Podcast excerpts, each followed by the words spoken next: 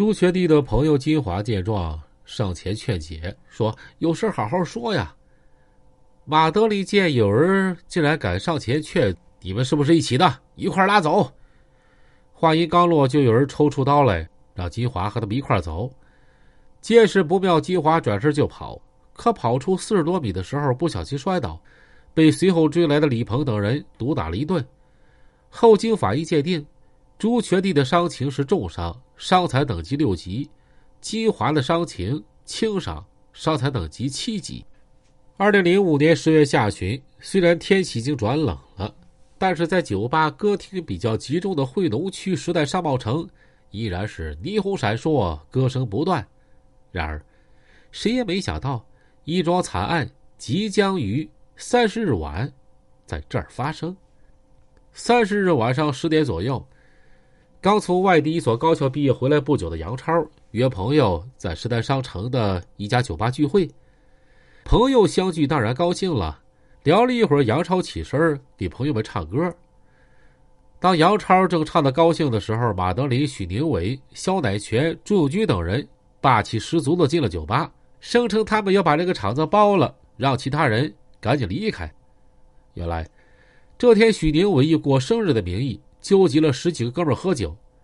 一帮人先在某酒吧喝了一阵之后出来，觉得没喝好，所以他们又到了这家酒吧，想继续喝酒，并要求在此消费的杨超等人赶紧离开。正在唱歌的杨超还没放下话筒，朱永军就用酒泼向杨超的朋友韦迪、韩明等人扑上去对韦迪、杨超进行殴打。随后，这伙人。又把杨超和韦迪拉到酒吧外边，继续拳打脚踢，而且掏出随身携带的匕首捅向杨超。杨超身中数十刀，倒在血泊中，后被送往医院，经抢救无效，于十月三十一日凌晨一点二十分死亡。一个大学生就这样命丧在一伙暴徒的刀下。肖乃全等人把杨超毒打之后，马德林手持带血的刀。跑到酒吧对面一家影碟店门口，在停放在门口的店主的摩托车坐垫上擦拭刀上的血迹。店主看后不满地说：“这是我的车，你别乱擦。”马德林听了之后十分生气，在摩托车轮胎上扎了两刀，但他还嫌不解气，又和朱永军先后冲进店内殴打店主，并在店主身上连捅四刀，把店内货架推倒，还把店门上的玻璃给砸碎了。随后。马德里等人于当天晚上迅速逃往外地。马德里、韩冰、王建国带着王建国的女友思思，一起从惠农区租乘一辆出租车逃到宜川。随后，马德林又逃往内蒙古。刚二十岁的思思是一个从四川来宁的坐台小姐，在一次和朋友的聚会中，她认识了王建国，很快和他谈起恋爱。在宜川待了一天之后，韩冰、王建国打算逃往西安、乌海等地，可无奈王建国口袋空空。这个时候，思思拿出两百块钱给了他，让他外逃。案发当晚，肖乃全直接逃往内蒙古乌海市。两天之后，他又返回惠农区向叶福友求助。接到肖乃全的求助，文华明提供车辆，叶福友和李东武开车送肖乃全去陶乐躲藏。在陶乐躲藏期间，肖乃全又认识了一个内蒙古的女子，他以刘军的身份骗取了这个女子的信任，后来与她生活在一起。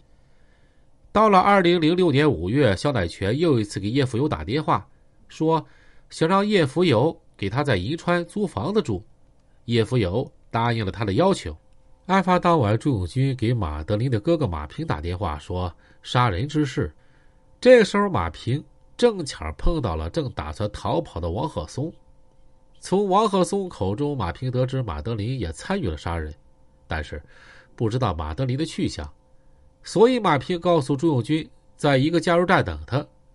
随后，马平接到马德林的电话，说正往银川逃的，让马平把王鹤松和朱永军送往银川与他会合。于是，马平把王鹤松、朱永军送到了银川。还给王鹤松留下两千块钱。事后，民警找到马平调查杨超被害一事。马平说，出事的时候自己在银川，不知道，也没见过他弟弟马德林。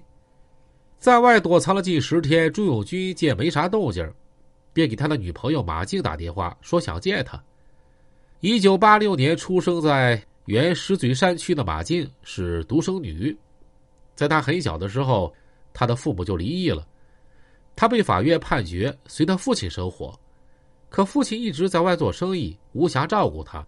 他从小跟着奶奶长大。中专毕业之后，马静当过幼教老师。平时马静就住在宜川奶奶家。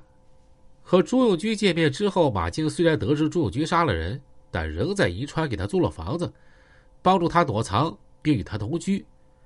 随后，马静向朱永军的哥哥朱小军提供了他的邮政储蓄账号，帮助朱小军给朱永军汇款。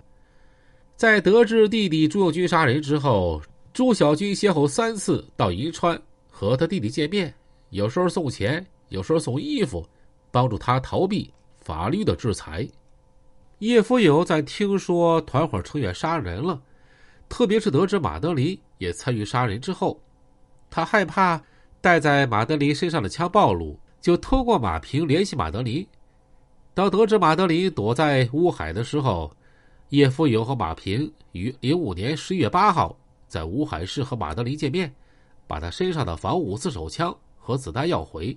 并给了马德里一千块钱，让他继续在外躲藏。本集演播完毕，欢迎继续收听。严重感冒，严重感冒啊！各位凑合听吧。